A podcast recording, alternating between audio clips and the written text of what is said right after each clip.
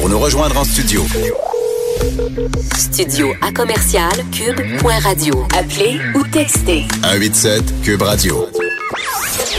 1877 827 2346. Les effrontés.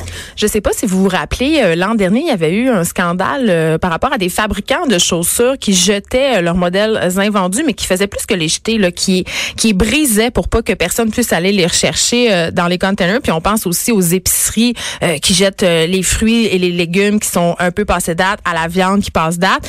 Et là, il y a un reportage français qui accuse Amazon de s'adonner à ces mêmes pratiques douteuses en jetant carrément des produits invendus. Puis on a eu envie d'éviter Julie Bouchinger, qui rédactrice en chef du L Québec et du Clin d'œil pour venir nous en parler parce que euh, le gaspillage, puis cette espèce de sabotage-là, euh, ça a l'air d'être une habitude dans le milieu de la mode, euh, oui. ma belle Julie. Oui, bonjour. Oui, c'est une c'est une pratique qui est quand même malheureusement assez courante dans le Oui. milieu de la mode. Euh, je pense que c'est important de mettre ça en perspective. Tu l'as dit au début de l'émission, c'est quand même courant dans plein de domaines. Oui. La nourriture, on en parle souvent, euh, des invendus que les épiceries euh, vont mettre euh, vont mettre aux poubelles. Euh, en littérature, on va pilonner plein de livres qui sont Ah ouais, euh, hein? qui sont pas euh, qui sont pas vendus. Puis ouais, ben l'auteur peut les racheter ou ben l'éditeur va va s'en débarrasser. À un moment donné, c'est la même question pour Amazon. C'est une question de stockage, d'efficacité. euh, Dans les épiceries. on produit beaucoup trop aussi. Là. Je veux dire, à un moment donné, il y a cette question-là. Et C'est pas pourquoi on de- produit beaucoup trop, Vanessa? Parce que ça coûte moins cher de produire en plus grande quantité. Donc, ça Ah. coûte moins cher de jeter les choses que de produire moins. Effectivement, ça coûte moins cher. Et bon, après ça, je pense que c'est une question aussi qui est, qui est, qui est sous-jacente, euh, puis sur laquelle on peut réfléchir aujourd'hui. Mais on, on produit plus, ou enfin, on est encouragé à, à les- c'est-à-dire les enseignes, les bannières, les marques sont Oui, avec la encouragées à produire plus. Et tout à fait, parce qu'au volume, ça coûte évidemment moins cher, mais Ultimement, je pense, et ça c'est ma prise de position peut-être, c'est les consommateurs aussi qui poussent ces marques-là à produire un Zara, un H&M qui produit euh, 12, 15, 20 collections par année. À un Mais c'est qu'on veut que ça soit toujours disponible. Exact. C'est le fast fashion aussi, Ouais. donc c'est de la, guenille vraiment Ouais. qu'on produit Ouais. en quantité astronomique pour qui qui va même pas durer dans le temps parce que c'est c'est de la mode éphémère en Ouais. fait. Tu sais, C'est Ouais. pas des choses- Mais aussi, quand je, moi je vais sur Amazon, l'une des raisons pour laquelle je me rends sur ce site-là, c'est justement l'abondance de l'offre, puis le fait Ouais. de pouvoir trouver tout ce que je veux euh, sans me rendre en magasin, puis trouver des produits qui sont plus disponibles en magasin. Puis quand je vois que c'est sold out, je suis vraiment insultée.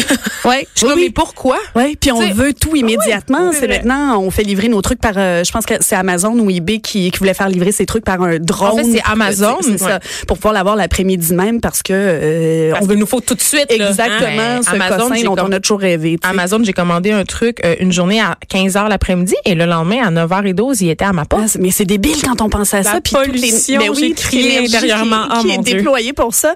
Donc en mode, c'est sûr que euh, je pense a deux différents, euh, deux différentes questions là-dedans. La première, c'est sûr, c'est tout ce qui est fast fashion, donc les, les cycles de mode qui se renouvellent très très rapidement sur le marché, qui produisent, qui, qui, qui encouragent les marques à produire énormément de vêtements qui sont disponibles immédiatement. On a parlé de Zara, d'H&M, Nike le fait ici, Dynamite, Garage, Raitman, c'est des, des pratiques euh, qui ont été. euh, Ils jettent des containers entiers de linge. Ouais, ils les jettent et non seulement avant On de les les jeter, ils vont les, c'est ça, ils vont les détruire, ils vont les détruire pour s'assurer que qu'ils refont pas surface, qu'ils se retrouvent pas en- entre les, les, les mains de, de gens qui voudraient pas les avoir. Il y a différentes, ben, il y a, ça c'est une question intéressante parce que je pense que en amont de tout ça, il faut aussi se demander qu'est-ce qu'on fait finalement avec ces vêtements-là. Bon, puisqu'on on n'a pas l'espace pour les garder, que nous consommateurs voulons les avoir toujours à portée de main, euh, évidemment, la, bon, la plupart des compagnies les détruisent soit en les euh, déchiquetant ou en les incinérant. Euh, La vont- pollution encore. c'est ça. Ben, en fait, les compagnies qui vont incinérer leurs vêtements vont le faire en disant euh, l'énergie dégagée par l'incinération de machin peut être ré- peut être récupérée. Et là là. Oui, c'est un peu alambiqué dans la mesure où l'énergie que ça prend pour euh, pour créer le vêtement est beaucoup plus grande que l'énergie Mais H&M, dégage, euh, H&M a lancé une initiative environnementale, c'est-à-dire Ouais. qu'ils récupèrent en guillemets leurs vêtements pour en produire d'autres. Ouais, y a- oui, il y a- oui. Ils ont Hashtag d'initiatives. décroissance. Il y a plein Je de ça, marques. puis je réalise l'ironie de l'affaire.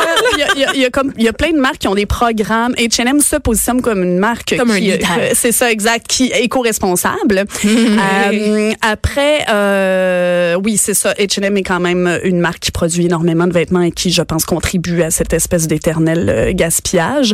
Euh, c'est sûr qu'on peut recycler les vêtements. Il y en a, il y a certaines initiatives, par exemple, on peut faire des isolants avec les, les matériaux utilisés pour les vêtements. Ça, c'est en acceptant, ou, disons, en, en prenant pour acquis que ces vêtements-là sont pas des fibres hyper mélangées, inutilisables. là. Donc, Mm. c'est sûr que si c'est du coton, ça peut marcher, mais si c'est un alliage euh, élastane coton, Hey, puis on spandex, s'entend euh, que on s'entend que maintenant. ben, les matériaux des H&M ou du Zara, euh, c'est pas complètement. euh, On est à c'est bien 2 rare. de, de coton Oui, plutôt que de 100 Ça s'est mélangé, effectivement. Et en plus, pour pouvoir récupérer ces vêtements-là, euh, pour, mettons, en faire des isolants, euh, ben ça prend de la main-d'œuvre parce qu'il faut enlever les boutons, il faut enlever les épaules. Donc, tout ça, c'est beaucoup trop compliqué. Donc, c'est beaucoup plus simple Hey, d'envoyer ça à la de le déchireuse. jeter. On pourrait aussi donner, par exemple, les vêtements euh, secondement à des pays qui sont en, en voie de développement, qui, en- qui pourraient en bénéficier. Euh, et nous, évidemment, comme comme bons princes occidentaux, on se dit ah voilà, on va on tout Après jeter vous avoir exploité, ouais, on vous les redonne. Et puis, mais ce qui est très drôle, c'est qu'il y a plusieurs pays qui sont qui ont des lois euh, ou qui sont en, en train de de, de, de, de de penser à des lois qui vont restreindre ce type de dons-là euh, parce que euh, ça nuit à l'industrie à l'industrie locale. Donc, euh, ils peuvent pas compétitionner avec Ça le affaiblit leur volume. é- économie, en Euh, fait. ben, tout à fait. Donc, si Mm. eux veulent développer leur industrie, par exemple, du textile ou du vêtement, euh, ils peuvent pas compétitionner avec un H&M ou un Zara. Ben là, je nomme toujours ces deux-là, mais il y en a plein. Là, Oui, mais c'est parce que c'est ceux qui ont lancé la mode du fast fashion. En fait, c'est la révolution Ouais. H&M sous plusieurs bannières Ouais. qui a décidé d'offrir de la haute couture ou des vêtements dernier cri à des portefeuilles plus budgétés. Puis ça fait Ouais. un effet d'entraînement qui est mesurable partout dans le monde. Ben, en fait, n'ayons pas peur des mots. Zara et H&M, les, les Joe Fresh de ce monde, ce sont des bannières qui copient, Oui. en fait, euh, les vêtements euh, des designers pour les offrir euh, à nous, mortels. Ça, oui, c'est ben, c'est très drôle parce qu'il existe le, le pendant de ça dans la dans la mode de luxe. Le plus récent scandale, c'était cet été avec la marque anglaise Burberry, Ah oui, qu'est-ce qui produit les fameux trench coats. On les a, en fait, c'est écrit dans leur rapport. Ça, sont fait pogner. euh, oui, ça s'en fait pogner, mais il- c'est écrit dans leur rapport annuel parce qu'il faut chiffrer ce que ça coûte de détruire, euh, de détruire euh, une stocks. partie des stocks.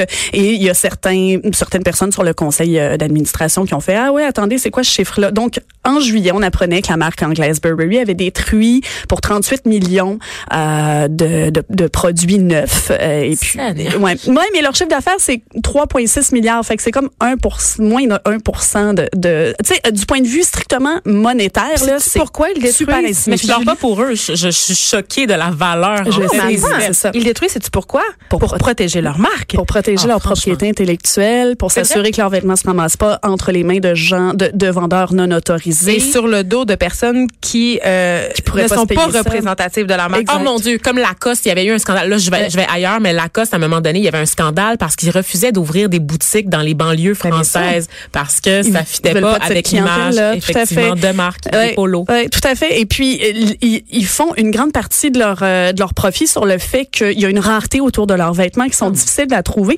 C'est pas une question strictement d'argent. En jetant une robe sur laquelle c'est écrit euh, c'est écrit sur l'étiquette que cette robe coûte 5000 dollars, la, la robe a pas coûté 5000 pièces à, à faire. Donc La vérité, c'est qu'elle a coûté 125 pièces à produire, Exact. probablement. Donc ça, c'est vraiment ce qu'ils vont ce qu'ils vont perdre en l'achetant. Et de toute façon, euh, la- une, une grande partie de ces profits-là sont sont utilisés pour payer des campagnes de publicité faramineuses, euh, sont payés pour c'est ça pour euh, pour pour tout le reste. Euh, donc euh, de détruire les vêtements, c'est vraiment comme je disais, c'est presque insignifiant du point de vue strictement monétaire. Après, et je pense que c'est la, la question sur laquelle on devrait se laisser, c'est de réfléchir euh, est-ce que c'est vraiment ça qu'on veut pour euh, pour l'environnement comme consommateur, quelle est notre responsabilité et euh, et les marques aussi en bon euh, citoyen corporatif. Et aussi, qu'est-ce qu'on achète quand on achète un vêtement de luxe ou un objet de luxe? Ouais. Est-ce qu'on achète vraiment l'objet ou on achète justement une marque, un statut social, une façon euh, de se représenter dans le monde? Moi, c'est la question que j'essaie de me poser.